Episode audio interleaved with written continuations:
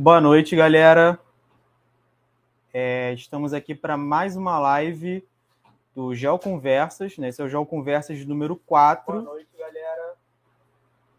É, e estamos aqui hoje para falar sobre globalização, futebol e conglomerados esportivos. E para falar sobre o tema, eu vou chamar o meu amigo Rodrigo Almeida, né, que é o especialista no assunto. É o tá calor. Tá, tá bastante calor, Emanuel. Boa noite a todos, a todos, todas e todos aí que estão presentes na live. Tá bastante quente aqui em São Paulo também, então vocês me pegaram no momento que eu tomava o meu matezinho aqui. É, também tá calor, tá muito calor aqui no Rio, mas é, é o nosso dever que está aqui nessa live no dia de hoje. É, Para quem não conhece, o Geoconversas é um, uma espécie de talk show da geografia que eu tenho aqui no canal. É, eu comecei a fazer essas lives no ano passado, mas acabei não levando para frente por conta do trabalho, falta de tempo. E esse ano eu estou querendo retomar a, essas lives e fazer com mais regularidade. É, inclusive, essa semana, na quinta-feira, às 8 horas, a gente tem uma outra live para falar sobre é, o conflito na, na Ucrânia, né, com a Rússia, com, com outro convidado, com o Gustavo Blodsblum, que é de relações internacionais e, enfim, já participou até de é, da CNN né, para falar sobre o conflito e tal, entende bastante do assunto. E tem uma outra live marcada né, para, lá para a semana do dia 20 com a Núbia, né, que é para falar sobre o caso de Petrópolis lá, enfim, dos eventos extremos que ocorreram em Petrópolis né, ao longo dos anos, para falar sobre enchentes no Rio e mudanças climáticas. Mas hoje a gente vai falar sobre futebol, globalização e conglomerados esportivos com o Rodrigo. Né, eu vou deixar ele se apresentar para vocês. Pode falar aí, Rodrigo. Bom, boa noite, gente, novamente. Meu nome é Rodrigo Assolio Almeida, sou formado tanto em bacharel quanto em licenciatura em Geografia pela Universidade de São Paulo. Também fiz mestrado é, em Geografia na mesma universidade, trabalhando área cultural relacionada a futebol, né, em relação de identidade, lugar e, e paisagem. E agora desenvolvo um doutorado, saí da área cultural, fui mais para a área econômica, de entender né, a, a dicotomia, ou melhor dizendo, as contradições entre o espaço das redes e o espaço do território no futebol brasileiro, né? Então, como essas redes do globalizadas chegam no território brasileiro e aqui é, mudam né, a configuração espacial do futebol, mas ao mesmo tempo existe uma configuração espacial pretérita. Então, esse jogo, essas contradições, é justamente o tema do meu doutorado. Sim, as continuidades e descontinuidades espaciais.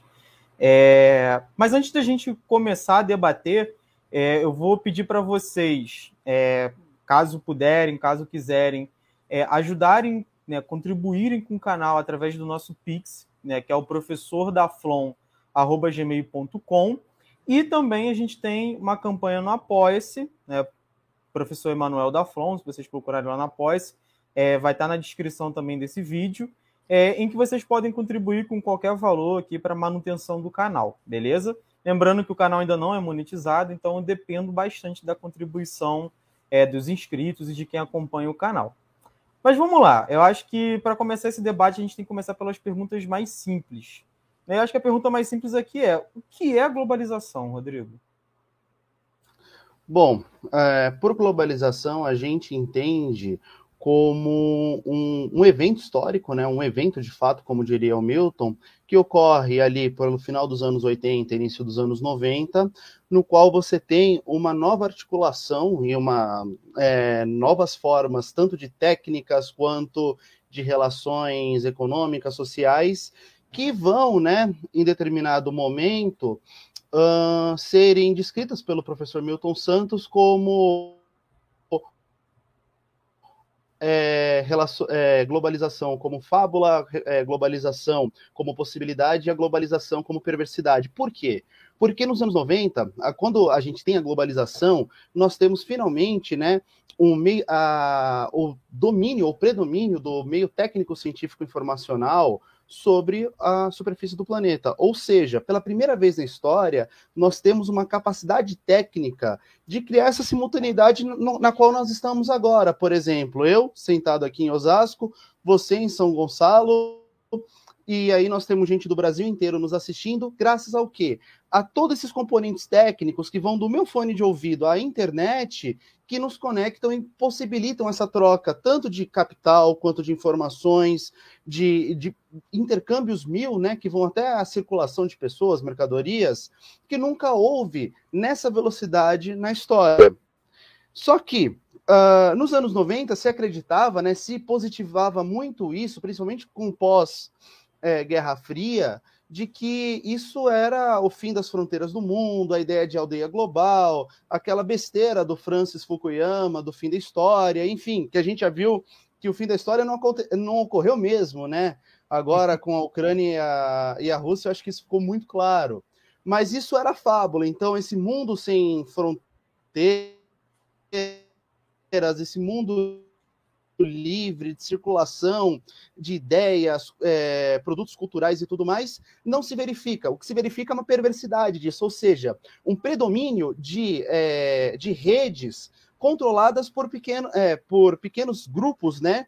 Que têm um poder gigantesco. Então, as grandes, os grandes conglomerados é, de, é, da comunicação, as grandes, as grandes empresas que vão sofrer toda uma transformação né, daquele modelo de multinacional que nós tínhamos desde os anos 70 para as transnacionais que nós temos atualmente, a, a robustez do mercado financeiro que vai é, ser exponencial, junto ao quê? Ao aumento da desigualdade, as medidas de, de flexibilização econômicas que vão mandar é, milhões ao desemprego, vão aumentar ainda mais a exploração sobre o trabalho, enfim, tem toda essa perversidade e o Milton via a globalização como uma possibilidade para o que nós estamos fazendo aqui agora. Ou seja, essa possibilidade tanto da denúncia quanto da construção de uma nova consciência através desses mecanismos que também podem nos unir. Então, essa é uma, essa é uma, é uma ideia de globalização, né? Alguns vão dizer que a globalização acabou, o que não é verdade. Ah, não, mas hoje a gente já vive um novo período. Não, o que houve foi um aprofundamento da globalização, principalmente com os anos 2000, com a crise de 2008 e tudo mais. É... Não, dá para negar que ah, esse história ele ainda deve existir por muito tempo. Deu uma queda. É, tá caindo. Tá... Qualquer... Voltou. Tá voltando. Conseguiu ouvir? Tá ouvindo agora. Tá um pouco atrasado a imagem e o som, mas dá para ouvir. Acho que agora Maravilha. Voltou. É o a, a internet, né? Essa você uma coisa e eles te entregam outra, né? É uma tristeza. É, mas qualquer a... coisa vocês me avisam. É, é a, a, não chega para todo mundo, né? A globalização não chega para todo mundo. É, é, essa é mais uma expressão da, da, desigualdade da globalização. Enquanto você tem pontos que tem internet com fibra ótica, com velocidade é, rápida, e outros lugares que não. Eu também moro num lugar que a internet é bem ruim e a gente convive com vários outros problemas, assim, externos à internet também. Enfim, o fio da internet é cortado e o caramba quatro. Mas, mas enfim, é... Então, pode continuar aí, Rodrigo, que estava falando, estava concluindo aí sobre globalização. Então, a globalização hoje ela alcança né, um, um novo patamar que é, por exemplo, se a gente pegar um, algo que o professor Milton não pôde ver, essa cada vez o cada vez é, ixi, caiu. Travou pro território travou e voltou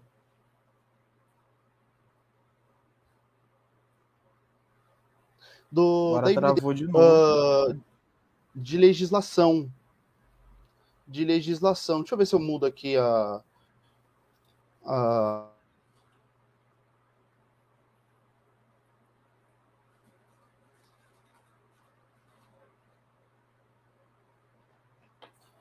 Gente, só um probleminha técnico aqui com a internet, que não tem jeito, né? Algo que está fora do controle aqui da gente. Mas acho que já já vai estar tá estabelecido de novo. Voltei? Voltou. Maravilha, vamos ver se fica. Senão eu, vou, eu mudo de lugar na casa, talvez melhore um pouco. Mas, Beleza. de qualquer forma, é esse momento em que nós temos, por exemplo, a, cada vez mais o, território, não somente com a, o seu caráter é, de leis e de regras, é, dominado somente pelo Estado. Por exemplo, a Rússia tentou cortar totalmente a internet ucraniana. O que que o aquele bilionário Elon Musk. o Elon, Elon Musk, Musk fez?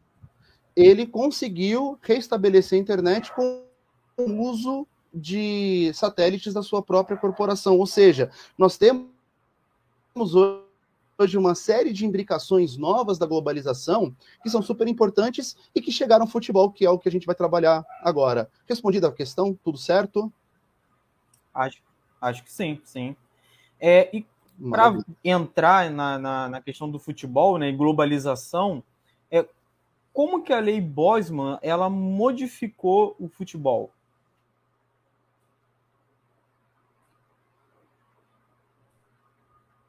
Acho que travou de novo. Então, a lei Bosman, ela vem ali dentro de, vem dentro de uma série de medidas que, vem, que vinham se repetindo, é, principalmente na Inglaterra, desde a Margaret Thatcher, né? Uh, Heysel, Hillsborough, todos aqueles grandes, é, aquelas grandes tragédias do futebol inglês servem também como porta de entrada para o Estado inglês intervir no futebol diretamente, e essa intervenção tem um, um caráter extremamente liberal, né? Então é daí que você vai tirar o espaço de expectação do estádio para transformá-lo em arenas, em estádios onde todo mundo senta, onde o consumo é muito mais importante do que aquela verve do futebol e tudo mais, que os times vão começar a se organizar em liga, vão abrir é, vão abrir conta em bolsa de valores e tudo mais. Qual é o papel de Bosman, né? Bosman era um jogador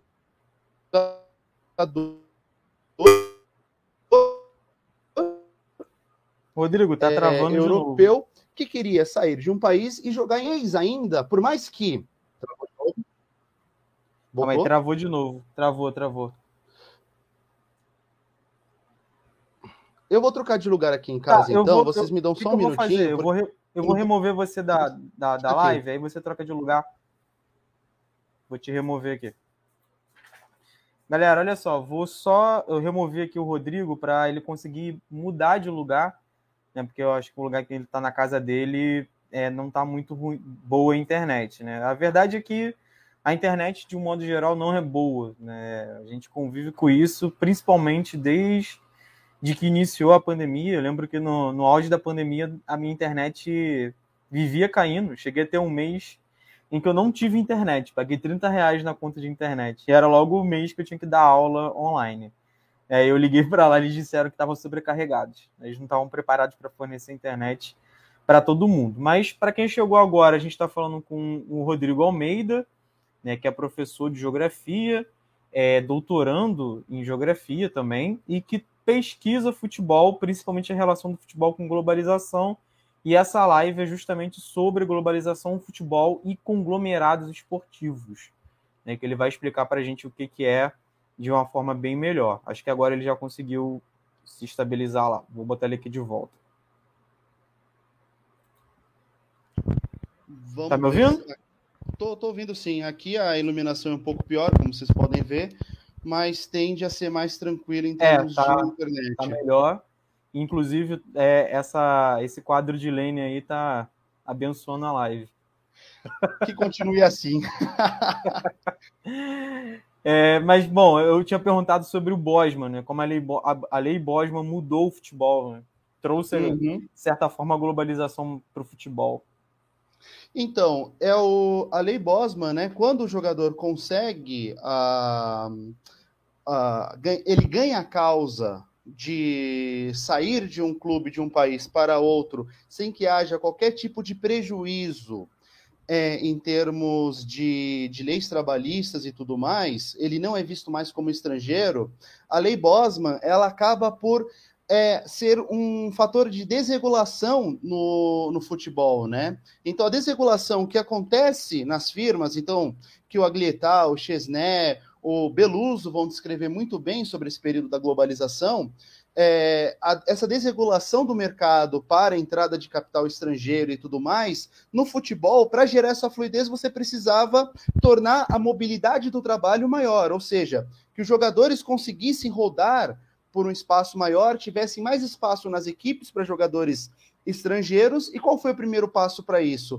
A Lei Bosman, que tira do espaço europeu, principalmente da União Europeia, a, o caráter de estrangeiro do jogador que se transfere. Então, o italiano que vai jogar na Alemanha fica muito facilitado esse passe em relação ao que era anteriormente. A mesma coisa um espanhol que vai jogar, sei lá, na Áustria e por aí vai. Então, a lei Bosman tem esse caráter, ela aumenta a fluidez e com esse aumento de fluidez, você tem o quê? Um maior fluxo de, de transferências. Esse maior fluxo de transferências no mercado onde transferências são monetizadas, são é, até mesmo objeto de especulação, você tem o quê? Um aumento da especulação, um aumento desses fluxos financeiros que vão hoje se tornar uma base, né, do, do mercado de futebol que gira aí uh, valores acima. Se você pega, por exemplo, no período de 2012 a 2021, uh, um clube como o Chelsea conseguiu gastar, é, movimentar 1,2 bilhão de euros é, em, em transferências de jogadores. Então, são valores assim astronômicos que são possibilitados primeiramente com essa lei, e aí, obviamente, vão havendo outras desregulações, essas de desregulações atingem outros países, como o Brasil, e daí você tem esse mercado do futebol que vai crescendo cada vez mais. E, e como que você acha que isso vai é, impactar no futebol brasileiro, a lei, a lei Bosman? Ela impacta, primeiramente, né? E aí eu estou usando o Arley Damo, o professor Arley Damo, do Rio Grande do Sul, como referência.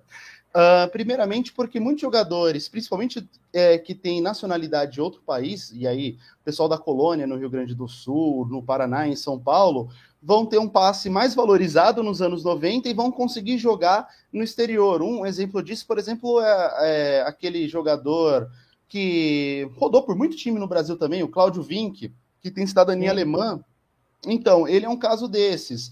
E aí começa também o mercado de forjar é, passaportes ilegais europeus para jogadores irem para lá.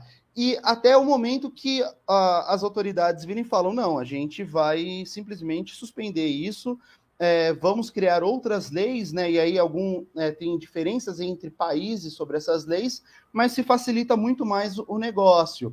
No Brasil, todas as desregulações elas vão gerando algumas leis que são super conhecidas por quem trabalha no futebol, né? A primeira é a Lei Zico do início dos anos é, do, do, início dos anos 90, do início da nova República. Lei Zico, que é a primeira tentativa de fazer né, a, a Sociedade Anônima Desportiva, que hoje é chamada de Sociedade Anônima do Futebol, ir para frente, né? Cria-se alguns times, tem uma um momento liberalizante do futebol brasileiro nos anos 90, e aí você vai ter muito dinheiro da Excel, da Parmalat e por aí vai, mas isso não, dá, não, não, não atinge aquilo que se esperava, como aconteceu no futebol da Europa. Uh, depois nós vamos ter a Lei Pelé em 98. A Lei Pelé tira a lei do passe, que era uma lei, de certa forma, muito conservadora, e cria né, essa lei atual de contratos, é, que prende o jogador a um contrato, mas não dá o direito total federativo ao clube, né, que o clube basicamente mandava na vida do jogador, Sim. que é o modelo que a FIFA né, aponta e tudo mais, no Transfer Regulations e tudo mais, é, o documento da FIFA de é, regulamentar isso, uh, o Brasil segue mais ou menos o mesmo esquema que vai obviamente, como efeito, é, como sua grande contradição, abrir as portas do mercado brasileiro para agenciadores e tudo mais, que vão aí levar os jogadores cada vez mais para a Europa, a ponto de hoje a gente ter que proteger jogador de 16 anos que está jogando copinha, né? O Hendrick do Palmeiras, Hendrick. por exemplo, eu acho que é um exemplo perfeito disso. Um menino, uma criança de 16 anos de idade, se a gente parar de pensar em futebol e pensar em leis trabalhistas e principalmente no Estatuto da Criança e do Adolescente, o Hendrick é, ele se encaixa nisso, é um, um adolescente, 16 anos de idade, e que já sofre assédio financeiro de grandes clubes europeus para levá-lo, assim possível, para lá e daí se desenvolver por lá e se, se deixar não jogar um mês como profissional no Brasil. É, e ainda rolou o assédio jornalístico. Não sei se você chegou a ver esse vídeo, que era um jornalista, acho que do Marca, que pegou várias capas de jornal que, que o Hendrick saiu na, na Espanha e falando, mostrando as capas com o Rodrigo e com o Vinícius Júnior e dizendo para ele, não, você vai estar aqui no futuro e, e, tipo, querendo deslumbrar o Hendrick com capa de jornal, né? Acho que é o Marca, que é um jornal que é pró, pró Real Madrid, alguma coisa do tipo assim, né? E, é, e era muito claro que ele estava tentando aliciar o Hendrick para o Hendrick escolher o Real Madrid, não escolher nenhum outro clube, né? E aí a gente imagina, é uma criança, uma criança, né? Tipo, meus alunos de 16 anos chamam de criança. Uma criança de 16 anos escolher qual clube que ela vai jogar, né? E, e é difícil, né? Lidar com, com tudo isso. É, lá no artigo que você escreveu, você fala sobre o processo de mercantilização do futebol. E você falou da, lá do, dos processos que ocorreram na Inglaterra, né, sob o governo da Margaret Thatcher. Eu acho que tem muito a ver uma coisa com a outra, né? que, que você. Com como é que você descreveria essa mercantilização do futebol? A mercantilização do futebol, é, ela é nada mais, nada menos do que o, o, processo de globalização do futebol, né? A mercantilização do futebol. Ah, um, só um, um, adendo, né? Quando a gente fala de, dessa mercantilização do futebol, a gente está querendo falar desse setor de transferências, dessa, dessa nova configuração econômica do futebol mundial. Por que é importante dizer isso? Uh, eu não sou a favor, por exemplo, eu sempre me posiciono contra a ideia de, de um, da existência de um futebol moderno. Como se o futebol ele estivesse é, com suas tradições inalteráveis desde os anos 20, do século 20 e tudo mais, e aí do nada acontece um rompimento disso, se cria algo totalmente novo, nocivo a torcedores e tudo mais. Não, futebol sempre foi um negócio. E se a gente pegasse o sentido de modernidade, no Brasil, por exemplo, o, o pessoal da. O, que, que estuda isso muito, principalmente aí no Rio de Janeiro, o pessoal da UFRJ e, e ligado ao futebol, eles vão falar que um dos, um dos elementos que ajuda a espraiar o futebol dentro do Brasil é a questão da identidade gerada pela modernidade. Então, se a gente pensa em modernidade, o futebol sempre foi moderno. É, agora, pensando no futebol como negócio, futebol é, é, é negócio desde o final do, dos anos da última década do século XIX. Você tem ali venda de, de ingressos, você já tem a, colo a colocação de patrocínios nas paredes dos estádios e tudo mais. Então, o negócio sempre foi. Agora, essa nova atividade que o futebol alcançou, ela só é possível dentro do meio técnico científico informacional. Ela precisa de informação estável e de e, e em muita quantidade para que as decisões ocorram de em uma maneira que, por exemplo, um jogador que o Manchester United busque no Brasil não seja um jogador que vá só dar prejuízo é, em termos esportivos ao clube. É, além disso, você precisa de toda essa psicosfera que é criada é, pelo futebol, que o, esse jornalista do Marca também faz parte disso. Ou seja, para além do, da coisa em si, né? Nós temos ainda a criação de todo um imaginário, de toda uma subjetividade, como se, por exemplo, para o Hendrick não existisse nada melhor no mundo senão ir jogar na, em Madrid, ser um jogador do Real Madrid, né? Então, uh, você tem essa psicosfera, você tem essa o meio técnico científico informacional, você tem a formação de um mercado de transferência de jogadores, não existia isso antes. Você tem a formação de um mercado mundializado de venda, de transmissão, de direitos de transmissão. Isso começa com a Copa do Mundo, João Avelange e tudo mais na FIFA, mas hoje atinge um patamar que, por exemplo, a Premier League consegue faturar 24 bilhões só nisso e distribuir isso aos clubes o Brasil fica por menos de 2 bilhões, pelo menos dados da, da CBF de 2019. Mas 24 bilhões, ou seja, um, um dinheiro muito grande. Aliás, 24.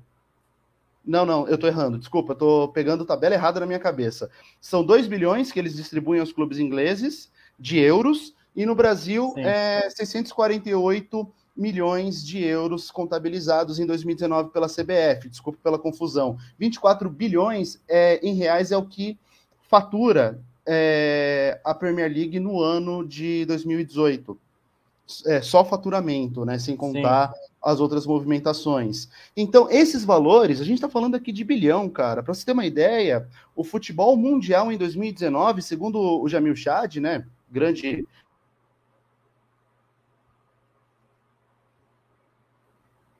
Deu uma quedinha, né? Deu uma quedinha. Já voltou. Mas, enfim, 100 bilhões de dólares foram movimentados pelo futebol. Isso é maior do que PIB de muito país.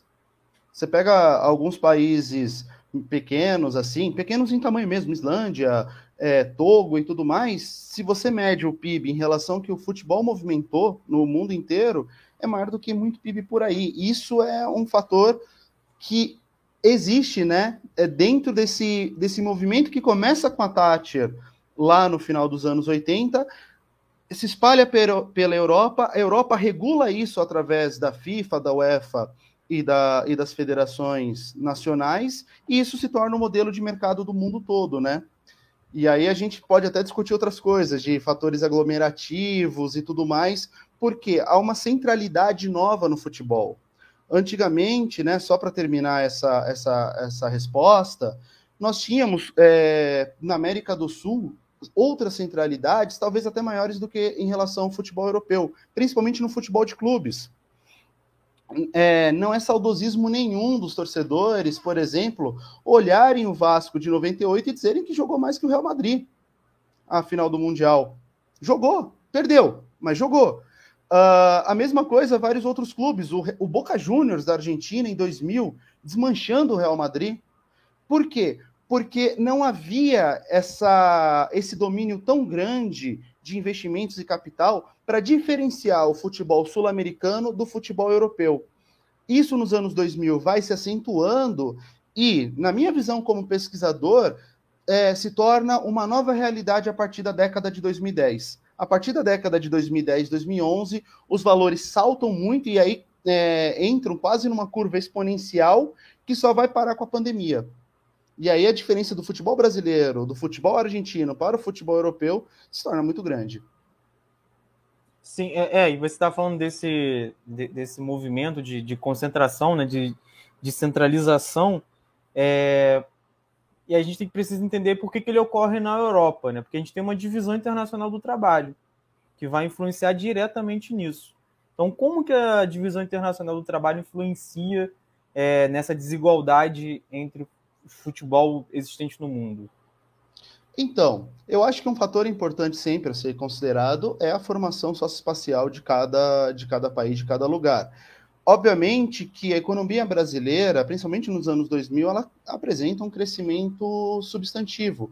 Porém, se a gente olha né, dentro do, do quadro mundial, o futebol brasileiro tem uma tendência a, a ficar mais periférico. Por quê? Porque, embora em termos de movimentação de PIB e tudo mais, o, o Brasil apresente essa, essa melhora, essa melhora não é vista dentro do futebol uh, há uma organização, há uma reorganização no futebol europeu que os valores, é, os valores de outras cadeias produtivas conseguem migrar para o futebol de maneira mais rápida. E aí, dentro desse mercado concorrencial, vai se distanciando cada vez mais. Hoje, essa, hoje nós temos essa divisão internacional do trabalho do futebol que reflete basicamente a DIT de qualquer outra área econômica que nós temos, né? o, o Brasil como um produtor de commodities, o Brasil como normalmente assim, né? Temos áreas que não são. O meu orientador adora adora me lembrar disso, tipo, Rodrigo, toma cuidado do setor onde você está falando para não cometer para não cometer equívocos, né? Mas é, em grosso modo, a, o futebol tomou a mesma divisão internacional do trabalho de outras áreas econômicas, onde o futebol europeu ele é central e daí ele se ele se, se utiliza das redes dos países centrais, né? Então de Alemanha, Inglaterra, França, tanto em termos culturais quanto em termos técnicos de satélites, de grandes corporações midiáticas, que aqui no Brasil nós nunca tivemos, daí a relação entre Divisão Internacional do Trabalho e formação socioespacial, né, e o futebol ligado a isso, e chega um determinado momento onde nós temos o, a tentativa do Brasil de chegar a isso também, só que como? É, eu não sou nenhum pessimista, né? Eu não tento analisar as coisas dentro de uma dicotomia é, otimista ou pessimista, mas uh, é muito difícil para o mercado brasileiro hoje concorrer uh, com o mercado europeu. E aí a gente vira, né, uh, o que o Bruno está dizendo aí, de exportador de pé de bola, ou seja, nossos clubes ainda formam jogadores. O Brasil é importante no mercado mundial, né? É o, em termos gerais, para todos os países do mundo, em, em valores absolutos, o Brasil é o maior exportador. Porém, note, nós não somos onde está o maior valor agregado com transferências. Ou seja, o que eu quero dizer com isso? É, a liga inglesa não gasta mais com jogadores formados na liga brasileira do que em relação a outras ligas do mundo. A liga inglesa ela gasta com a liga italiana, com a liga francesa, com a liga espanhola e com a liga alemã. Se a gente pegasse nesse rol de cinco ligas, todas elas têm esse intercâmbio que, segundo o último relatório da FIFA que saiu recentemente, 67% das, é, dos valores de transferências entre é, jogadores de futebol do, dos grandes clubes do mundo, né, em termos financeiros, são entre essas cinco ligas. Elas trocam entre si.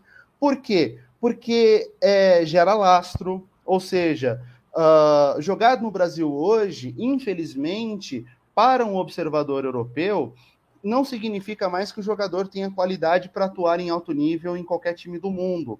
Então, se você está em um clube médio da, da França, em um clube médio da Espanha, a probabilidade de você dar certo num clube grande é, de uma outra nação, por exemplo, num Bayern de Munique lá na Alemanha, é maior. Então, o que acontece? Um jogador brasileiro, aqui são valores totalmente reais, mas sairia do Brasil aí por uns 40 milhões de, de euros, e aí eu a torcida ficaria muito feliz com esse valor. É, vai para um time médio europeu e às vezes a Portugal. Portugal tem essa grande característica, principalmente com Porto e Benfica. E dali é vendido por 200, 300 milhões mais à frente numa grande transferência, né? Então, o valor agregado é muito maior lá do que aqui pela mesma mercadoria. É, eu não gosto muito, né, de usar um trabalhador, né, ou uma pessoa é, como métrica de mercadoria, mas pensando dentro do, do valor de transferência no passe, é isso que acaba acontecendo na prática, né? Então, e é assim que o mercado vê. O mercado vê jogador de futebol como ativo econômico. É, trabalhador, pessoa, depende. Se, se for um Messi da vida, que é uma grande marca, além de um grande jogador, tudo bem. Mas se não é, se é um jogador de terceira divisão, enfim, é, coisas típicas do capitalismo, né? É, e a gente viu agora lá na Ucrânia, né, o Shakhtar Donetsk não organizou a saída dos jogadores brasileiros, jogadores brasileiros pedindo para que o Brasil tirasse eles de lá, uma coisa bem, bem... E o jogador de futsal que foi largado pelos jogadores de futebol né, para trás, os caras foram embora e deixaram o jogador de futsal, porque o futsal também não é já não é mais tão valorizado, não é tão valorizado, né? Nunca foi tão valorizado como o futebol. Então é uma mercadoria ainda menor que um jogador brasileiro que joga na, que joga na Ucrânia. Eu ia falar justamente de Portugal. Né? E agora não tem mais, não só mais Portugal, né? mas também tem um futebol dinamarquês, tem uns futebols periféricos ali da Europa que estão se transformando nessa, nesse local onde é preparado um jogador para ser vendido para dentro da Europa. Né? O, o Vasco aconteceu isso com o Evander também, foi vendido para Dinamarca e desde então ele vem sendo especulado no futebol europeu, no, né, na, no grande futebol europeu, na Premier League. Né, o Irlan Simões ele fala muito lá no Twitter, né, uma coisa que é, que é muito boa, e fala, cara, não, não é que o futebol europeu é melhor que o nosso. É, é, existem ligas e existem times que são muito melhores que o nosso lá. Então, é, não tem como competir com eles, né? Inclusive, a gente tem no movimento agora que é o jogador mediano também está saindo do Brasil, que é para esses, esses campeonatos periféricos, para times de menor expressão da Liga Espanhola, da Premier League, etc. Então, a tendência é que o futebol brasileiro piore. Mas eu queria que você comentasse um, um, um outro movimento que está ocorrendo agora, que é o Brasil se tornar, é... tem se tornado nos últimos anos, um futebol com maior concentração né, de, de jogadores de maior nível técnico aqui na América do Sul. Né? Eu assisti uns programas argentinos comentando isso e os caras ficavam desesperados. Ele, eu, eu lembro bem de um, de um apresentador do programa falando: não, mas o Diego Costa saiu da Espanha, foi para o Brasil ganhando o mesmo salário. E a gente aqui na Argentina não tem condição de, de pagar isso. Eu assisti até um, um, um canal de um, de um argentino que ele explicava por que, que o futebol brasileiro é, tinha chegado ao, ao patamar que chegou hoje. Então, se você puder comentar um pouquinho sobre isso. Eu acho que a primeira coisa, né, quando a gente analisa um mercado, a gente sempre olha, e aí é o Lenin que nos ensina no desenvolvimento do capitalismo na Rússia, que depois vai ser obra que o Rangel e hoje o professor Elias Jabur, por exemplo, utiliza muito como, como base. Você olha para o mercado interno e olha para o mercado externo ao mesmo tempo. Para olhar para o mercado externo, um dos principais fatores é moeda. Então, a relação de câmbio é uma relação muito importante. Uh, quais são as duas principais moedas nas quais são feitas câmbios hoje no mundo, né? O euro e o dólar. O euro, por conta da, da proximidade entre os clubes europeus, que eles comercializam em mesma moeda, e o dólar, e aí utilizando o, utilizando né, o, os sistemas internacionais de pagamento, que está tão na moda de falar agora, para fazer as transferências em dólar. E aí o que acontece? É, obviamente que essas moedas dão maior poder econômico para clubes em relação ao outro. Por exemplo, uh, pegando premiação como, como uma métrica, a Champions League dá ao campeão 85 milhões de euros. Juntando tudo que se ganha, é o, eu vi na revista Valor, é, 85 milhões para a temporada 21-22 de euros. No, na América do Sul são 25 milhões de dólares é, para o campeão que pegar tudo da, da Libertadores. E aí você pensa, pô, 25 milhões de dólares é pouco, né? Mas para os clubes brasileiros, quando eles passam isso para real, afinal, os custos deles de produção e tudo mais são em real, o dia a dia no, no futebol brasileiro é em real, esses 25 milhões, vezes 5 é alguma coisa que a moeda brasileira está hoje em conversão, se transforma em mais de 100 milhões de reais. Então, é, a questão da moeda é uma questão forte também. Por mais que o real perca competitividade, ainda dentro de uma economia mais estável, de um futebol que recebe mais aportes de televisão, de patrocínios, de material esportivo, que tem uma bolha também né, de, de valores maiores, porque aqui todos os jogadores, mesmo em transferência externa, acabam sendo caros não dá para o futebol latino-americano competir com isso, principalmente o futebol argentino, né? O, o peso, a, desvalorização do peso, ela é uma constante. É, é, é uma constante assim de 2019 para hoje. O peso já desvalorizou muito em, em relação ao real, né? Então, uh, mesmo outras moedas, a competição com o real ela é muito desleal. E aí junta essa competição com a capacidade de, de angariar fundos que o futebol brasileiro tem, com a centralização e concentração de capital que o futebol brasileiro tem, se torna quase impossível para muitos outros clubes competirem.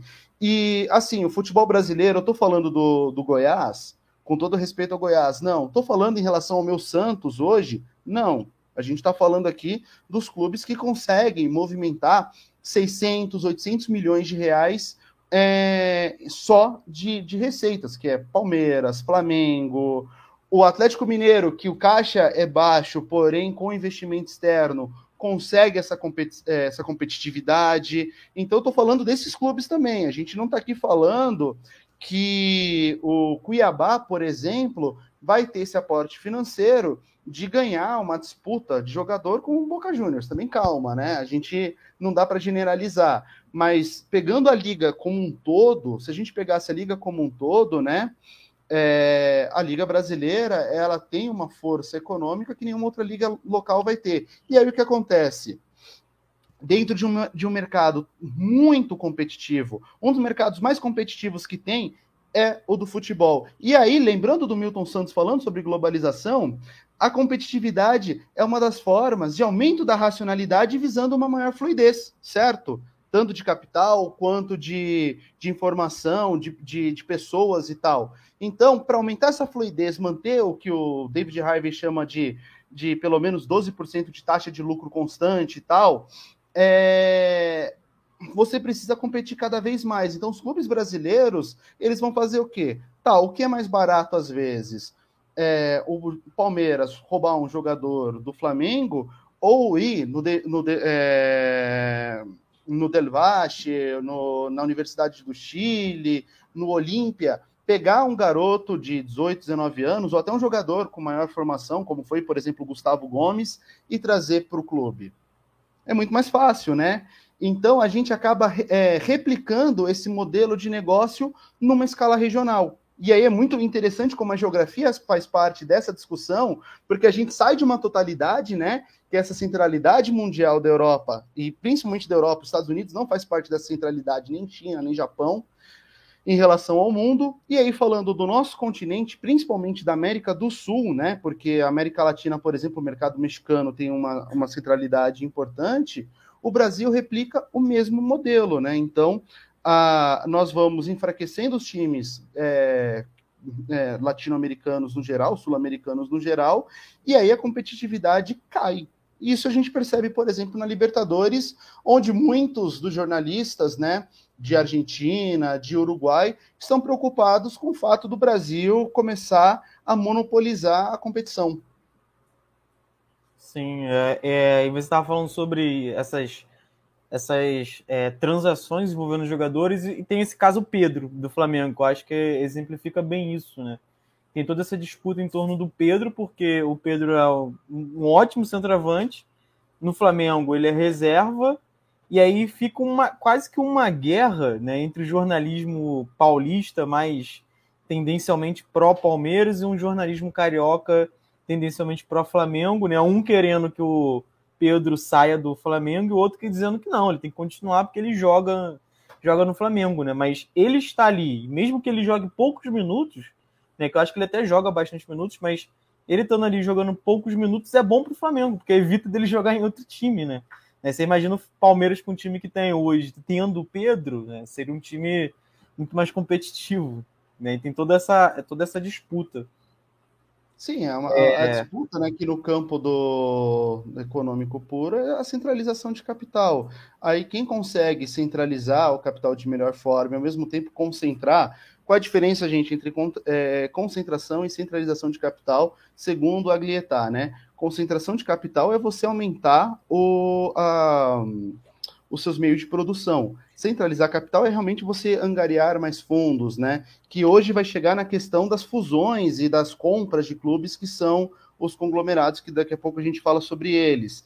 Mas essa briga é, por centralizar e concentrar, e concentrar é um dos grandes modos operandi da, das transnacionais hoje. Toda empresa faz isso, né? E no futebol não é diferente. Então, essa coisa de guerra por estrutura, de, de disputa por melhores condições, por melhores. É, por é, compartilhamento de informações, de vinda de know-how, de, de ampliação de espaços, ela vem junto com essa questão da centralização de capital. Então, é, você pega esse ativo financeiro e não deixa que outro time possa é, possa angariar qualquer coisa com ele, porque é, no futebol tem a expressão mais, é, mais sensível disso, que é o rendimento esportivo, né?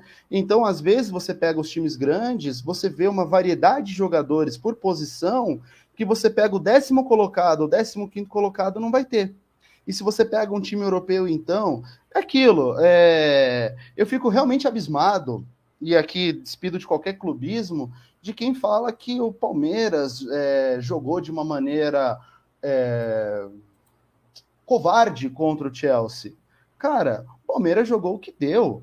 O, o Palmeiras tirava um, um, um, meia de qualidade e não tinha outro do, do mesmo nível já não era do mesmo nível dos jogadores do Chelsea. O banco, pior ainda. Quando chega na prorrogação, que está todo mundo cansado, é óbvio que o time do Chelsea vai sobrar. E é óbvio que vai chegar na, nas batidas de pênalti muito mais inteiro também. Futebol é uma caixinha de surpresa às vezes, mas tem todo um, um raio de ação que ele é controlado e ele é previsível. Então, quando a gente pega né, o, os elencos europeus, o, principalmente dos clubes grandes europeus, né, que a gente está falando do, daqueles que queriam formar aquela Superliga Europeia, aquela bobajada toda, quando a gente olha para esses elencos, eles trocam um jogador por outro e mantém um nível que nenhum time brasileiro, nenhum time sul-americano tem. Então, tem todas essas questões de concentração e centralização que elas são importantíssimas para a gente entender o mercado de futebol. É, foi o que aconteceu ontem no clássico aqui do Rio, né? É... O um time muito inferior ao Flamengo, muito inferior ao Fluminense. Né? O Fluminense é, tem um analista, um jornalista chamado Garoni, André Garoni, que eu sigo, ele fala: um bom time de futebol ele tem três times né, montados. Ele tem lá o time titular, o time reserva e tem o reserva do reserva. Então ele tem que ter três opções em cada posição, praticamente. Né? Uhum. E o Vasco mal tem o primeiro time montado. Tanto que tem um monte de jogador da base. Né? Tem que complementar o jogador da base, porque senão não tem o, o, o time fechado. E do outro lado tinha o Flamengo, que tinha Marinho no banco, né? Na opção de, de lateral tem Rodinei, Isla, e aí um moleque da base que já, já tem jogado com o time há bastante tempo. E o Vasco não, não tem essas opções. E aí ontem ficou muito claro. Né? O Arrascaeta pegou uma bola no meio campo, abriu para ele chutar, ele chutou o gol. Né? O Vasco não tem um jogador desse nível hoje, e foi o que aconteceu lá no final do, do Palmeiras e, e do Chelsea. Né? O, o Chelsea tinha o Ziyech no banco, seria titular absoluto em qualquer time da Europa, se duvidar. Em vários times da Europa ele seria titular e é banco do Chelsea. Né? Acaba sendo, sendo isso.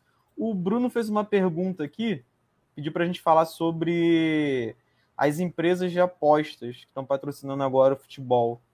seria, acho que seria legal dar um parênteses para falar sobre isso. Se tem alguma coisa para falar sobre isso, eu nem não sei se você não faz parte muito do, do, meu objeto de pesquisa no momento, mas de qualquer forma é muito interessante que no momento de crise né, do, do sistema econômico mundial, quem consiga investir, não só no Brasil, né? A gente olha aqui a gente fala, poxa, mas isso daqui é um caso muito brasileiro.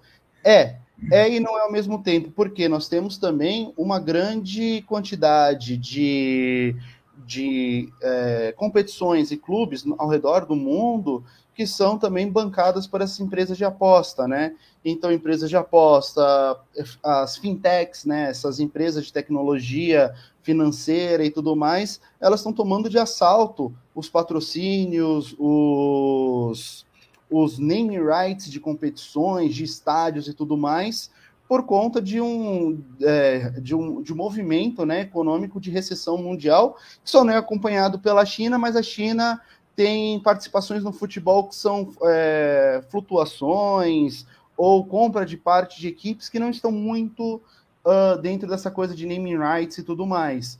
Então, o que eu posso falar sobre isso é, é nesse, nessa seara, né? Que eu estou expondo muito aquilo que eu tenho uma segurança científica para falar. Então, é, só isso, infelizmente, eu não posso ir é. muito além, porque não, de... é meu objeto. É, eu imaginava, tranquilo. É, inclusive, nesse, nesse jogo, esse clássico do Vasco do Flamengo, eu assisti o jogo pelo Cariocão Play, mas eu assisti pelo canal do YouTube. E o jogo do canal do YouTube era uma transmissão patrocinada por uma dessas empresas de aposta. Então, não era a mesma transmissão que quem assinava o pacote do Cariocão assistia. Eram outros narradores com comentarista do da empresa de aposta que comentava o jogo como se o jogo fosse uma bolsa de valores. E aí ele trazia vários termos do mercado, da, do, da, da, bolsa de valores. A começar que ele não falava que eram apostadores, eram traders, traders de mercado. E aí ele começava a incutir ali, colocar vários conceitos de tipo, ah, não, agora dá para apostar na vitória do, do Vasco, porque o Vasco está conseguindo é, bloquear as ações ofensivas. Aí ele inventava lá, trazia lá um, um conceito, e, cara, eu fiquei abismado. Teve um lance que. um lance ofensivo do Vasco que o cara tava lá explicando. Não, porque isso aqui eu soltei um cala-boca aqui de casa, porque me deu um estresse, me deu um, um nervoso. É, boa noite isso... para quem tá chegando agora. É, galera, só para deixar claro que eu não falei no início, né? Tô me adaptando ainda a fazer as lives de novo. vocês podem fazer suas perguntas, podem deixar aqui que eu vou favoritar, deixar salvo e depois vou fazer essa pergunta ao Rodrigo. Se ele puder responder, ele vai responder. É, lembrando que a gente tem responsabilidade, a gente aqui não é jornalista da Globo News para falar sobre temas que não sabe, que não domina. Então a gente vai falar aquilo sobre aquilo que a gente domina, né? que a gente tem mais é, entrosamento. Você ia falar alguma coisa, Rodrigo? Sim, eu ia falar que esse caso específico teu é justamente né, essa, essa questão do, da psicosfera, né? Você tem uma tecnosfera dada pelo mercado financeiro e essa, essa psicosfera domina tanto o nosso dia a dia que chegou agora ao futebol. A gente trata o futebol como se nós estivéssemos apostando na bolsa de valores ou como se apostar em uma bolsa de valores, como se investir na bolsa de valores fosse simplesmente aquilo que a gente faz ali colocando dinheiro em uma ou outra instituição de, de aposta, né? Que não tem nada a ver, é, muito longe, por sinal, uh, de uma coisa da outra, mas é para trazer essa proximidade, trazer essa subjetividade, trazer esse cara que está vendo essa partida e, e apostando num clube ou outro, trazer essa proximidade com o mercado financeiro, como se é, fosse a mesma coisa, como se ele fosse um agente importante da, do processo econômico, né? Isso é faz parte de conjunto de, de perversidades. E mais do que isso, hoje nós temos a questão do token, né?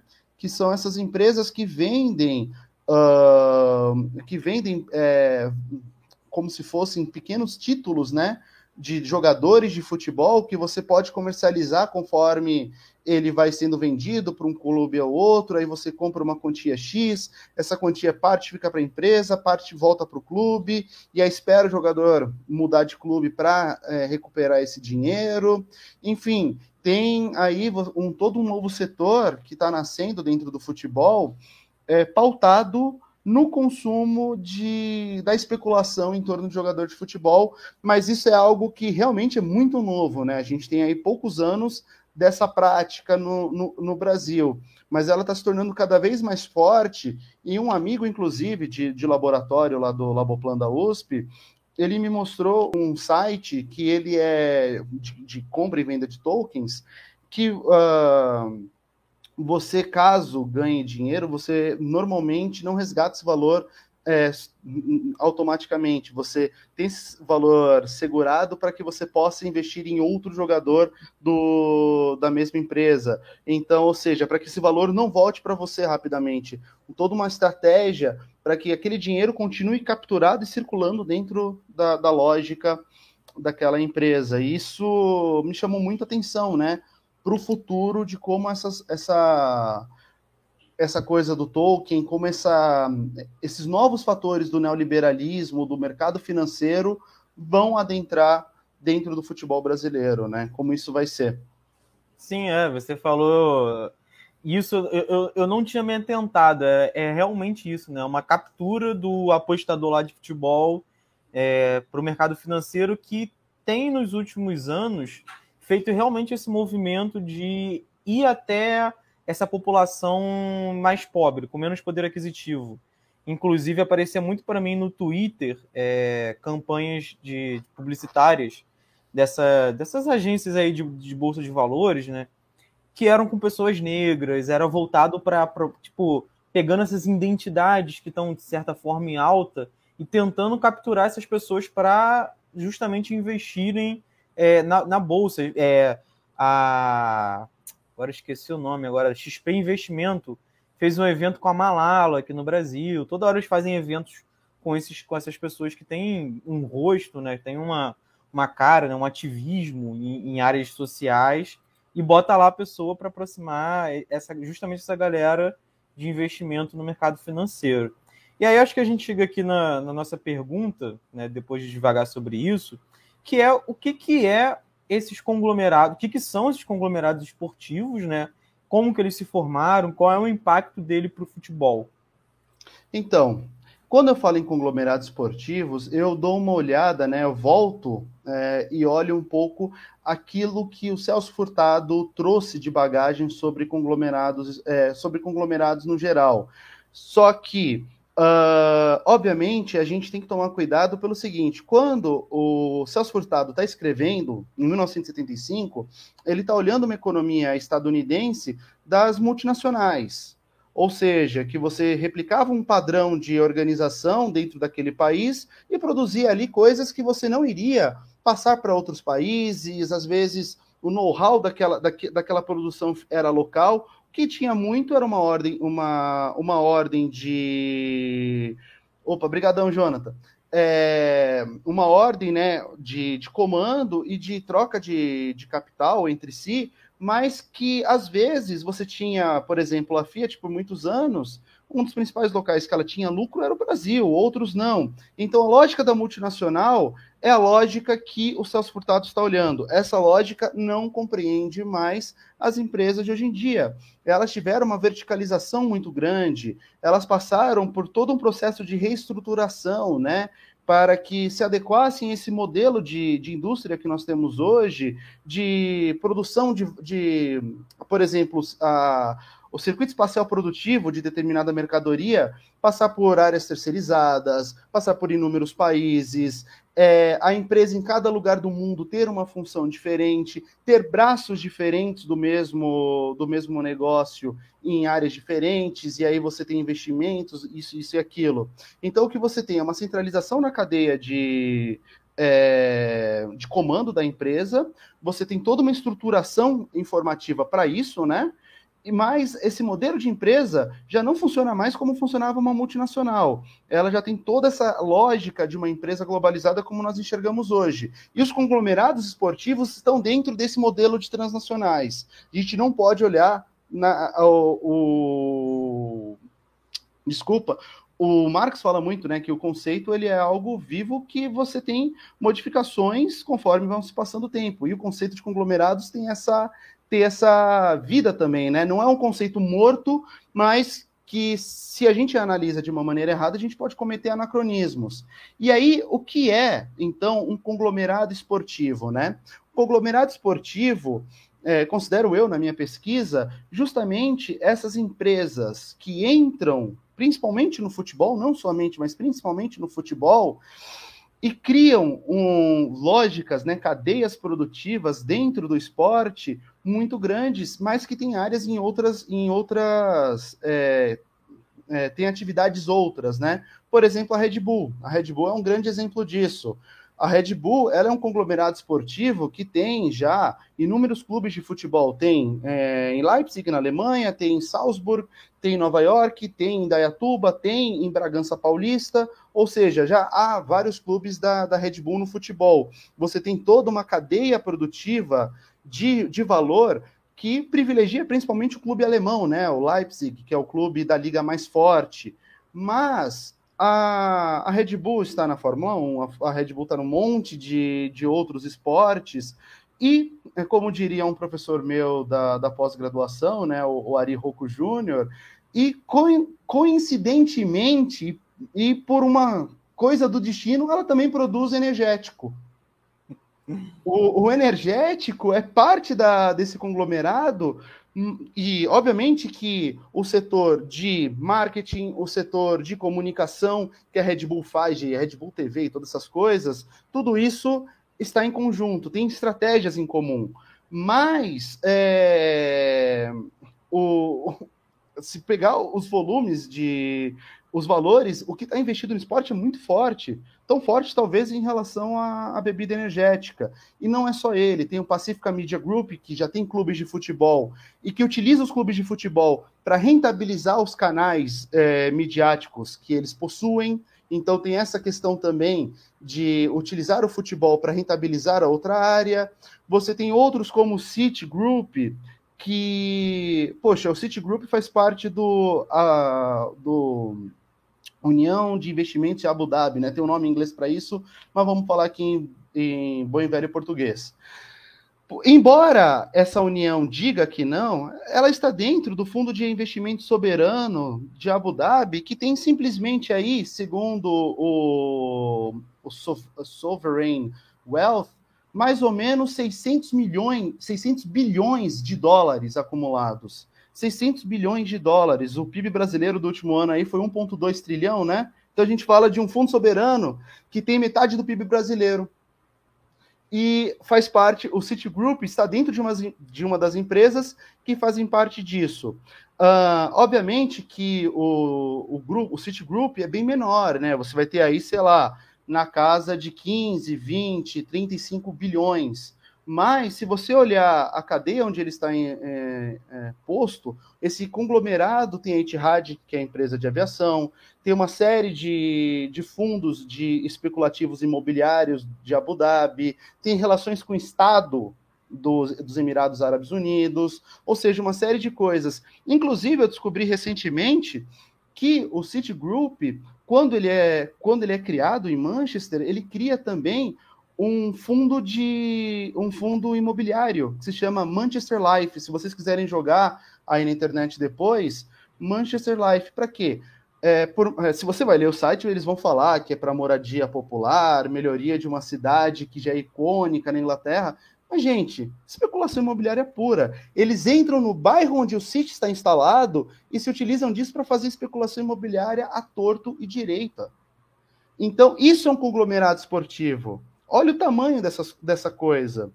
E muitas vezes não tem só um, uma empresa, né? Uma empresa é dona de boa parte do capital, mas tem a abertura em bolsa, ou tem uma sociedade anônima, ou seja, tem outros agentes menores que também têm participação no, nos negócios. Mas é isso, esse conglomerado, ele é basicamente isso. Eu acho, espero que vocês tenham entendido.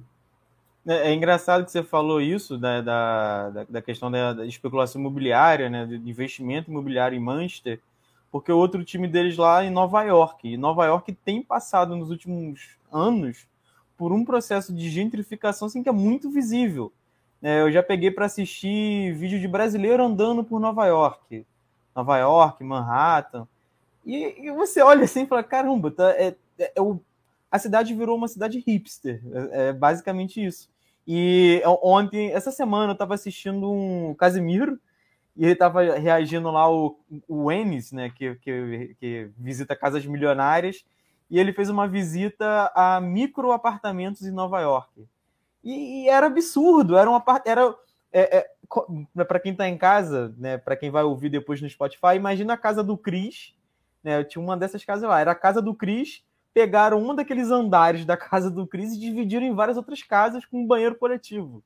E, e era mil e poucos dólares o aluguel de, um, de uma micro casa dessa. Era tipo 11 por 11, 11 metros quadrados a casa, era um, um, ovo.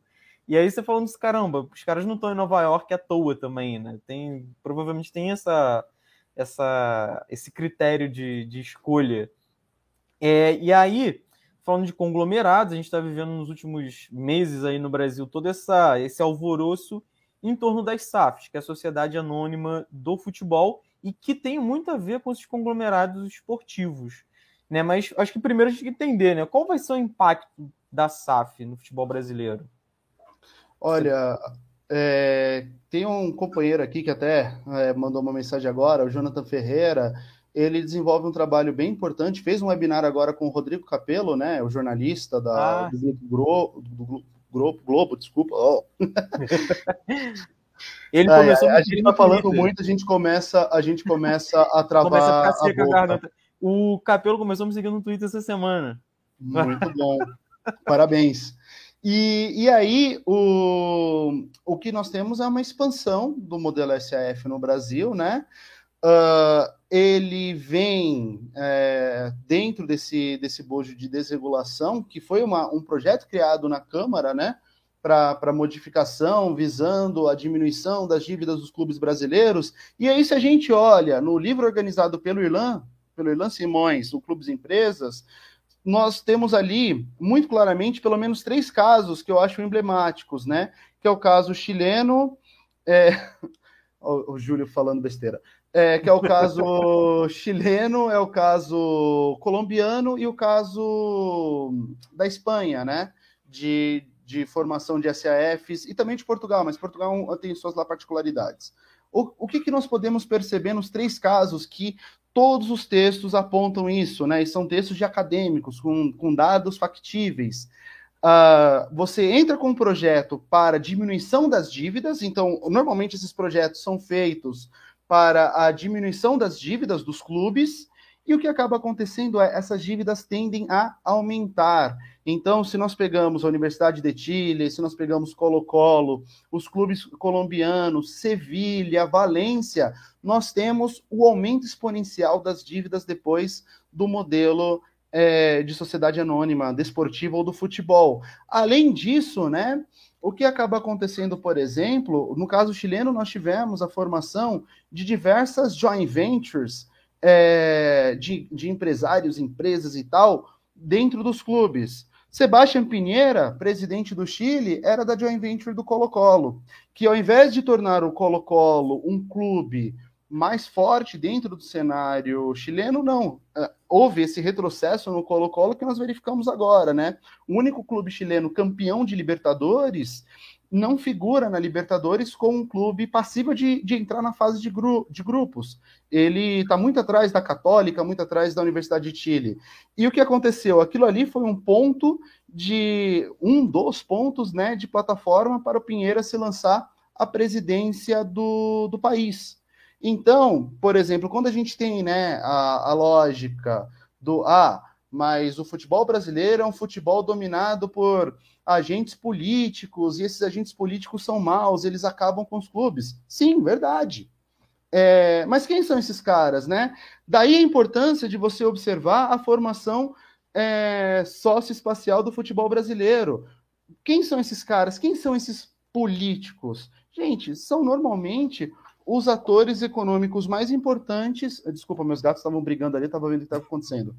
É, são os agentes é, econômicos mais importantes locais. E esses caras, eles têm, é, eles dominam a diretoria dos clubes desde que os clubes são fundados na base do quê? Do poder político e do poder econômico. Às vezes vem, né, é, alguns investidores de fora e tal, mas outros não. Por exemplo, o Cruzeiro com o Ronaldo. Ronaldo é um cara que circula entre vários partidos de direita, é um cara que circula dentro da, dos oligarcas brasileiros, né, para usar o termo que usa-se a, a Rússia e a Ucrânia, dentro dos oligarcas brasileiros. Então, qual é a diferença no final das contas, né? Até onde isso é uma solução? O SAF, o modelo SAF, o modelo SAD, é um modelo jurídico para a transformação de uma sociedade sem fins lucrativos, né, que é a associação esportiva que nós temos do Brasil em uma, em uma organização empresarial. Mas isso é um modelo, é uma forma. O conteúdo disso, quem decide é, é a sociedade que está ao redor. Então, a sociedade brasileira e essas redes internacionais que vão ocupar uh, esse espaço das SAFs no Brasil, e tenho certeza que quando a gente olha para essas pessoas, a gente não tem como, como dizer que esse modelo tende ao, ao sucesso totalmente ou que vai simplesmente apagar as relações pretéritas do, dos clubes brasileiros. Só um exemplo para a gente, do meu próprio clube, do Santos. O Santos tem no seu comitê de gestão pelo menos dois caras que são muito ligados a esse modelo de negócio, que, por exemplo, foi o modelo de negócio do Botafogo. O membro da XP Investimentos que criou o modelo de negócio da venda da SAF do Botafogo ele pertence ao Comitê de Gestão do Santos. Ou seja, uma a sociedade, uma associação esportiva, né? Uh, não é uma, um, um formato empresarial, gerou dentro dele a pessoas, quadros que vão, que trabalham no mercado financeiro e tudo mais, que vão transformando o Botafogo hoje no clube desse investidor que tem o Crystal Palace, é dos Estados Unidos e tudo mais. Então, os agentes estão aqui já. E muitos clubes, obviamente, né? Uh, nós vivemos dentro de uma economia que tem seus limites. E a economia mundial tem seus limites. Uh, o fundo de investimento de Abu Dhabi pode até comprar um clube brasileiro, mas ele não vai, não vão ser, é, os grandes fundos soberanos não vão comprar todos os clubes brasileiros, não vão comprar os clubes de segunda divisão, de terceira divisão. Então, é, a gente tem que tomar muito cuidado com essa fetichização que há em torno da SF no Brasil. E outra coisa, né? Quando a gente fala desses conglomerados, e daqui a pouco eu acho que a gente vai até puxar o assunto do galo, né? A gente Sim. tem que pensar que, bom, ah, um grande investidor é, estrangeiro está pondo dinheiro no meu clube. Ótimo. Primeira pergunta: quem é esse cara? O que ele entende de futebol?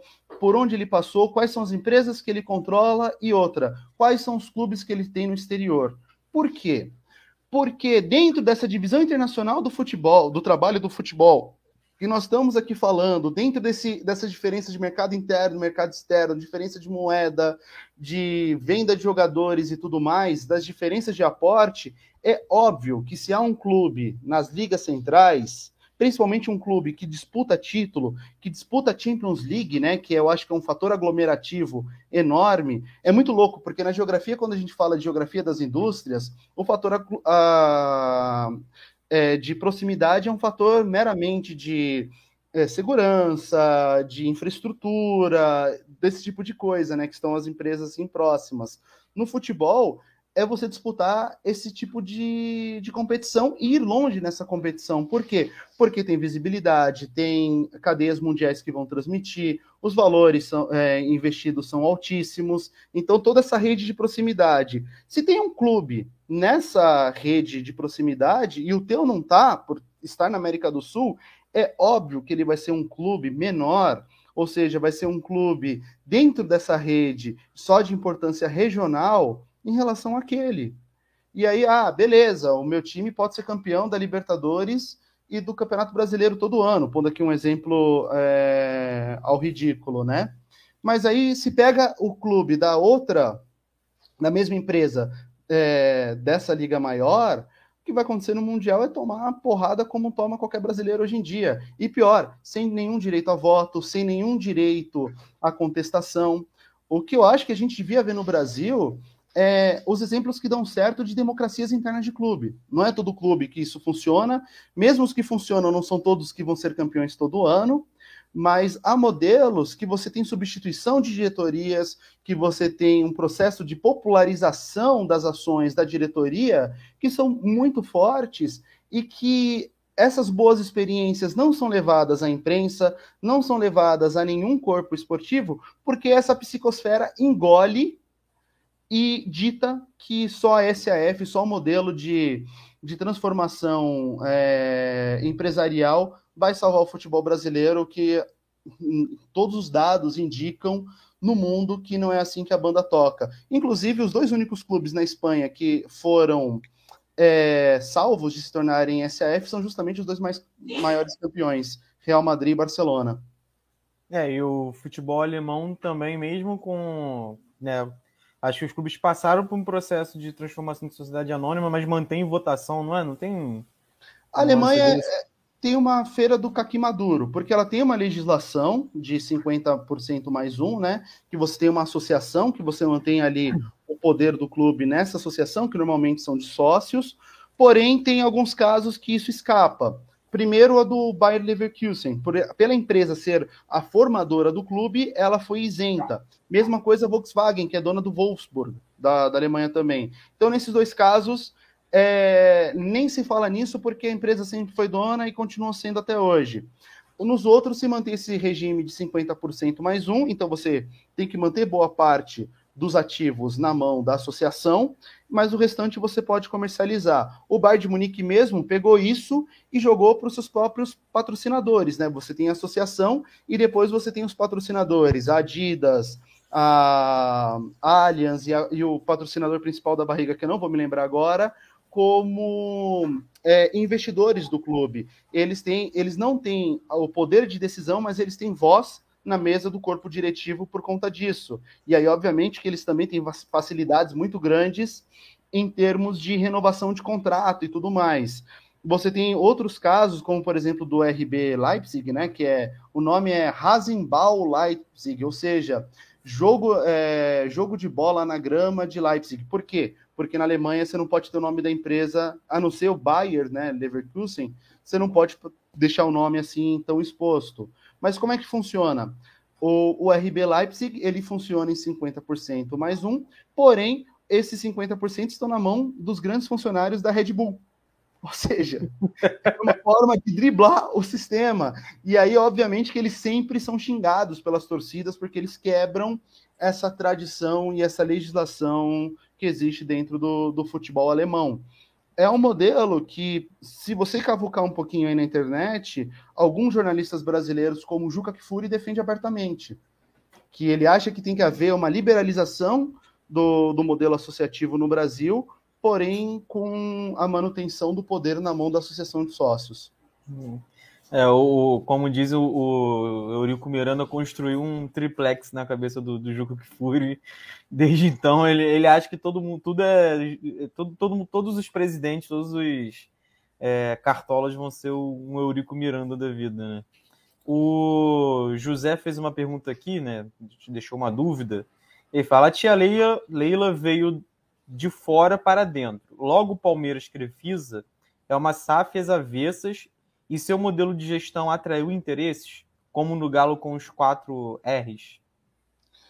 Poxa, eu, eu sinto, né, que não, porque enquanto não mudar o, enquanto não mudar o sistema, enquanto não mudar a legislação do clube, né, enquanto ele não se adequar a essa legislação de SAF, ele se mantém como um modelo associativo. É óbvio, né, que a Leila Pereira, o, o pessoal no Galo, e até pegando outros exemplos pelo futebol brasileiro, como Marcelo Teixeira, no Santos e por aí vai, você vai ter sempre aqueles dirigentes que, que têm ali é, uma força econômica importante e que quando eles entram no clube, eles colocam essa força econômica a, a serviço das suas próprias carreiras dentro do clube, né?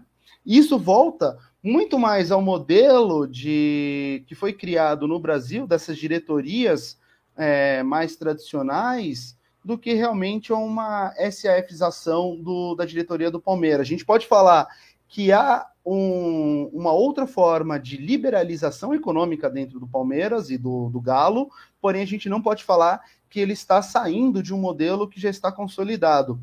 Se ela, sei lá, e aqui, uh, para não partir para leviandade, vou colocar tudo numa, num, em, em, em possibilidades que, das quais não faço ideia, né? Mas, por exemplo, se ela comprasse conselheiro, se ela é, tirasse dinheiro do bolso para colocar no clube para depois é, ganhar em cima disso, gente, isso o futebol brasileiro faz isso já há 40, 50, 60 anos, né?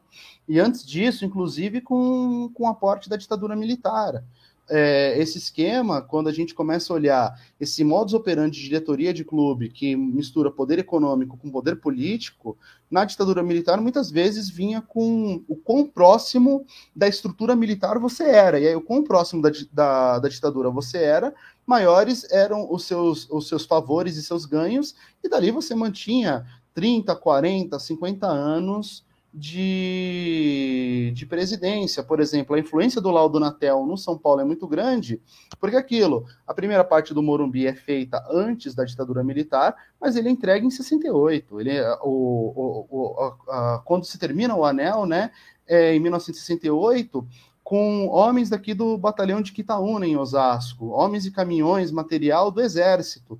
E aí você tem a presença do ditador presente no dia da inauguração, não sei o que, não sei o que lá. Então, é, por mais que se mudem algumas coisas, não dá para dizer que há uma quebra no processo. É muito mais uma continuidade. Sim. É, o Júlio César botou aqui. Importante lembrar que Ronaldo e Testor né, já têm clubes na Europa indica que eles vão usar clubes grandes brasileiros para alimentar seus clubes na Europa. Com certeza. Com certeza. E aí uh, é muito interessante porque ele pega um clube, o Testor, no caso, né? Ele pega um clube de segunda divisão. Os dois pegaram um clube de segunda divisão. Um Botafogo, outro Cruzeiro. Um está com o clube na A, que é o Crystal Palace, e outro está agora na B, né? Que é o Ronaldo com, com o clube lá da Galícia. E, e é obviamente que além de tentar fazer dinheiro com o clube no Brasil, vai pegar jogadores jovens, vai tentar fazer uma, uma forma de angariar fundos para ganhar mais grana no futebol europeu, porque aquilo é coisa do lastro. Você pega um jogador do Botafogo, é, um bom jogador jovem que saiu agora da, da base do, do, Botafogo, coloca ele no Crystal Palace, você vende ele para Juventus muito mais, é, do, com valor agregado muito maior do que se ele estivesse saindo do, uh, do Botafogo para, para o clube italiano, né? Então, com certeza eles vão se usar dessa, eles vão se utilizar dessa estratégia. E se o Citigroup viesse a comprar o Galo, aconteceria a mesma coisa. É, o, a, a empresa que comprou, o conglomerado lá que comprou o Vasco, né, que está em processo de compra, é, eles compraram o Genoa. E a, as primeiras contratações deles foram justamente jogadores mais novos. É, e o Genoa está brigando pro, contra o rebaixamento. Isso não faz sentido, né? Você contratar jogador mais novo para brigar contra o rebaixamento. Né? Você contratar jogador experiente. É, mas enfim. Meu cachorro do latino late à toa, cara. É infernal, cara. Enfim, aqui em Quintal é mó barulheira do caramba. Até Normal. perdi o que eu ia falar. A gente ia falar sobre o Atlético Mineiro, você acabou falando aí, eu acho que é isso, né, cara? Se o Atlético Mineiro for comprado mesmo, vai servir de, de, de trampolim, né? É, eu acho interessante falar um pouco dos valores, né? Porque o, o Atlético é o primeiro clube, assim, que a gente está vendo que a coisa vai passar de um bilhão mesmo, né? Que, vai, que o aporte financeiro é de um, de um bilhão para mais. Tanto que a primeira proposta do, da União do, de Abu Dhabi de Investimentos foi nessa base e o Atlético Mineiro recusou, porque considera na sua avaliação interna, na sua tal de valuation, né, como fala aí o pessoal da administração, que o clube tem que ser vendido pelo no mínimo o dobro desse, dessa quantia. E aí a gente para para pensar um pouco. A, a, primeira coisa que eu quero trazer aqui sobre a venda do Atlético Mineiro é que, embora seja um clube com dívidas grandes, né?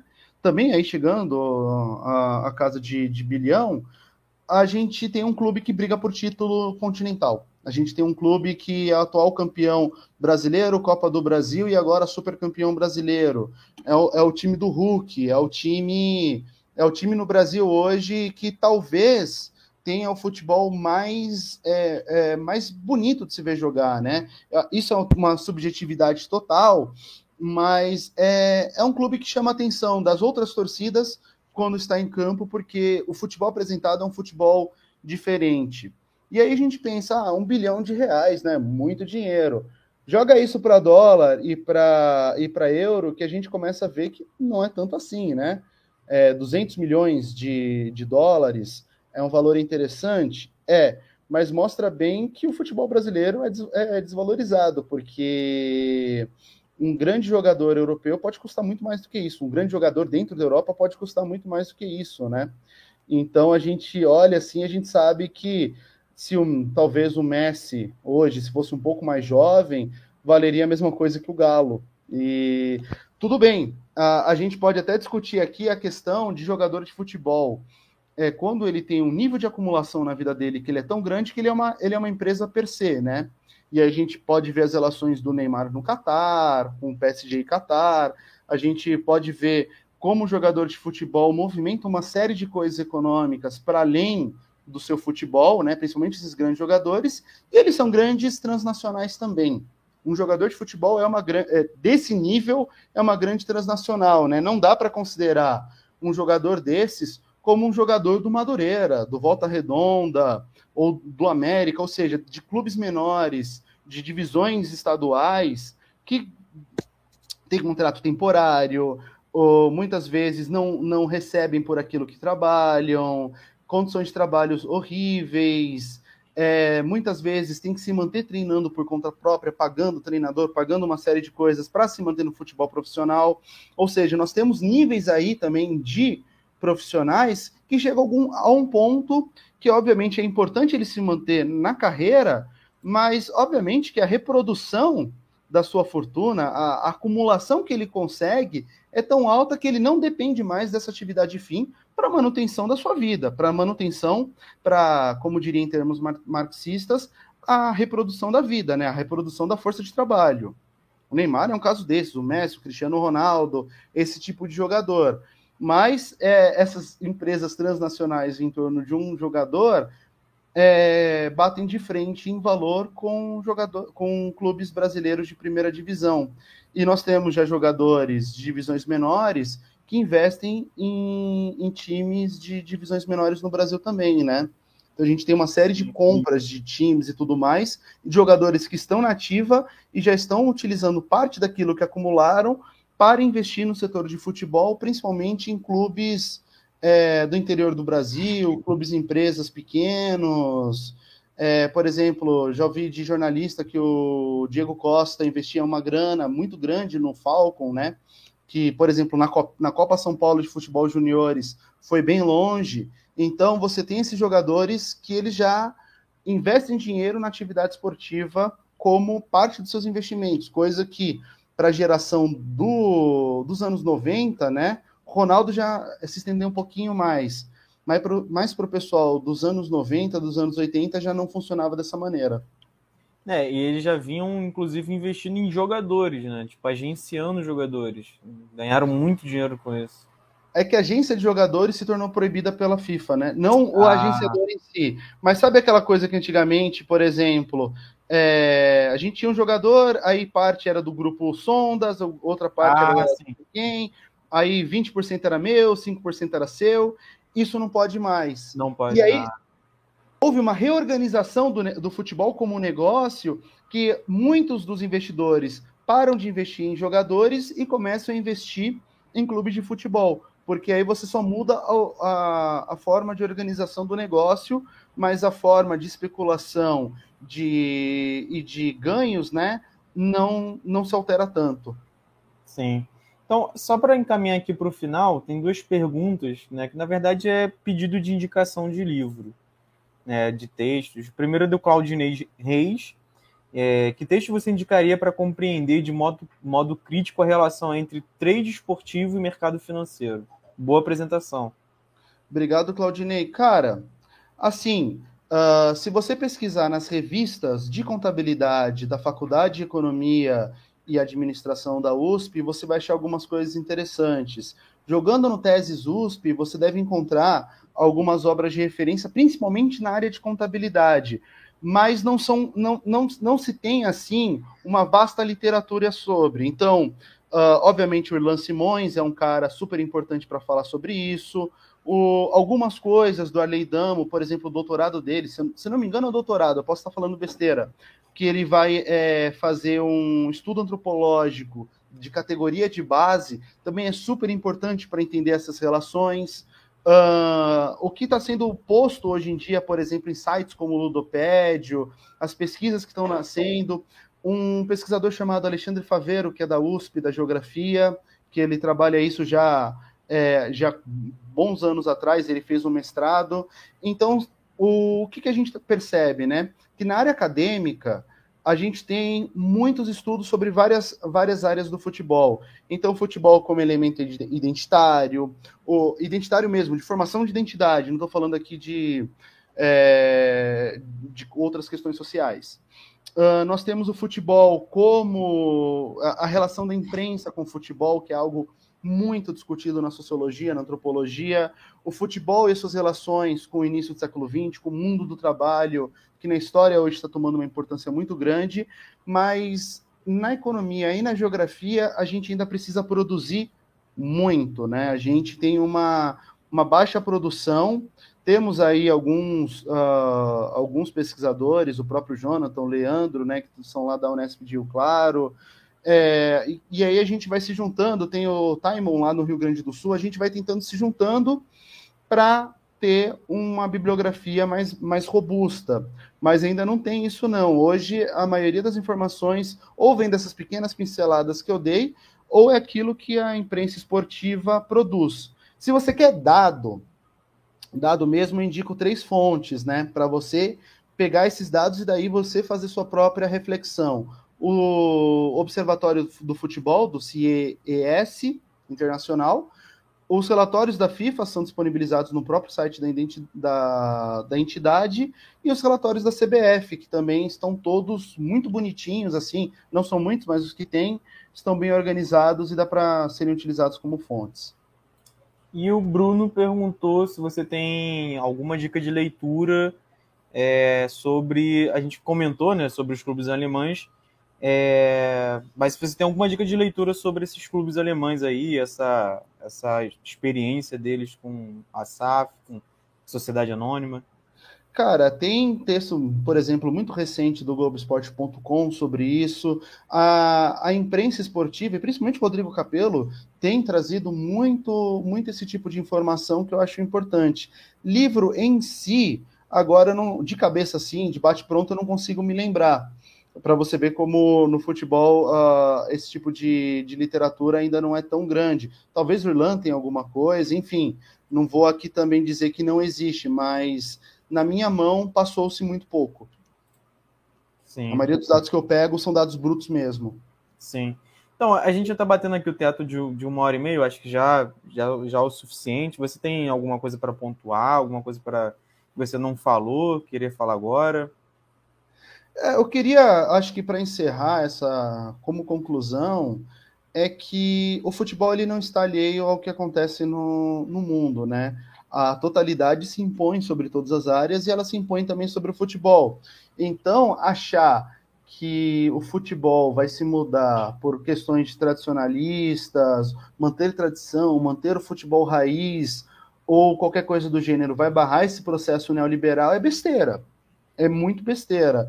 Uh, inclusive, eu acho importante a gente começar a pensar soluções para isso que envolva as diversas escalas. Eu acho que a geografia é importantíssima nesse processo para pensar em soluções para que a gente possa realmente dar soluções é, e respostas à sociedade, porque alijar o torcedor do seu espaço de expectação, como ocorre já nos clubes que têm é, arenas, é, alijar os clubes que não têm arena, dar desse montante de dinheiro que vem graças. Deixa eu pegar minha gata aqui, que ela tá andando. Esse aqui é a Rosinha. É, ela estava andando aqui ia passar por cima do, do teclado logo, logo. É, alijar isso, é, a, essa possibilidade de arena dos clubes que não tem, porque esse montante faz falta, você ganha, a diferença de bilheteria é muito grande, é, faz a gente pensar no seguinte: o problema não está simplesmente na estrutura da arena, o problema não está simplesmente na cabeça do dirigente ou dessas empresas que estão chegando, né? Isso tudo é forma. Qual é o conteúdo disso? O conteúdo está dentro dessa centralização do, do capital na Europa, está dentro dessa necessidade de competitividade que vem crescendo ano após ano. Ou seja, nós temos que pensar em como mudar esse processo, né? E pensar que esse processo ele tem escalas diversas que vão desde o local até o mundial. E se a gente não para para pensar nisso, a gente vai ficar sempre nos mesmos discursos, sempre nas mesmas discussões e vendo esse processo só se aprofundar e se tornar cada vez mais hegemônico dentro do futebol mundial. Então é isso. É... Rodrigo, gostaria de agradecer muito sua...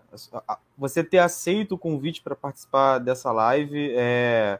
Sua contribuição aqui é fundamental, inclusive para os geógrafos que queiram é, estudar geografia, que, tipo, geografia, ó, que queiram estudar futebol e geografia, futebol e globalização a, a ideia do Geoconversas é exatamente ser essa porta de entrada é, para, para áreas de pesquisa mesmo, porque às vezes a gente está na graduação lá e não consegue ter ideia do que vai pesquisar. Então acaba que essas lives aqui elas visam exatamente isso. Mostrar que, olha, tem essas áreas aqui dentro da geografia e mostrar para o público de fora o que a geografia estuda, né? Porque é, ainda se tem muito a ideia de uma geografia simplória e enfadonha. Né? Acho que é, o Yves Lacoste, infelizmente, continua certo né? nesse, nesse sentido. É, é uma coisa que eu sempre escuto dos meus alunos. Pô, eu gosto muito de você, gosto da sua aula, mas geografia eu não gosto. E a gente convive isso com muito né, no nosso dia a dia. A geografia é colocada muito de lado né, em todos os espaços de debate, então por isso que eu criei isso aqui para gente, né, para nós, professores de geografia e geógrafos. Então, queria agradecer muito a sua participação. É... Cara, Emanuel, eu que agradeço assim enormemente o espaço, poder estar conversando aqui, poder, uh, obrigado, professora Bruna, poder falar sobre esse assunto, poder é, explanar as coisas, né, que a gente estuda. Então, é, esse espaço ele é muito importante. Você ter criado esse espaço é muito importante também. A participação do público, todo mundo que está aí a, falando no chat, muito obrigado também, porque é como você disse, a geografia ela tem muito a dizer, infelizmente, né? A geografia escolar, que o próprio Yves Lacoste vai falar muito sobre, ela apresenta ainda uns ditames do século XIX.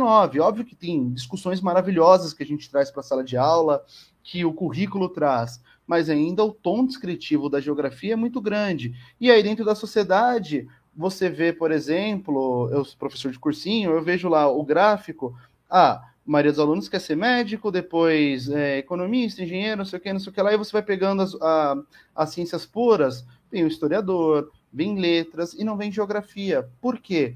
Porque parece que a geografia estuda algo que não parece é, ter algo a dizer, né? E a geografia tem muito a dizer. A geografia, de todas suas formas, seja climatologia, geomorfologia, geografia urbana, econômica, ela precisa desses espaços, a gente precisa muito. E qualquer pessoa que precisar de mim ou precisar de alguma ajuda, estamos à disposição, né? A gente está. O conhecimento não é somente nosso, o conhecimento é uma construção social, ele é um produto social, portanto, ele, é, ele deve ser socializado. E aí eu fico à disposição de você, de vocês, sempre que quiserem, sempre que pudermos. Beleza, Rodrigo. É, gente, eu queria agradecer a participação de todo mundo que ficou até o final, ou até mesmo quem não ficou até o final, mas que conseguiu estar presente aqui durante algum tempo da live. E lembrando sempre que vocês precisam dar o seu like, é, precisam se inscrever no canal quem ainda não é inscrito. E eu tô com uma campanha no Apoia-se. O link para a campanha tá lá na minha bio do YouTube. E também você pode doar qualquer tipo de valor pelo meu Pix, né, o professor da gmail.com. Né, o canal não é monetizado, então depende da ajuda de vocês, beleza? Então eu vou concluir por aqui, já deu, e até a próxima. Até mais, gente. Tchau, tchau.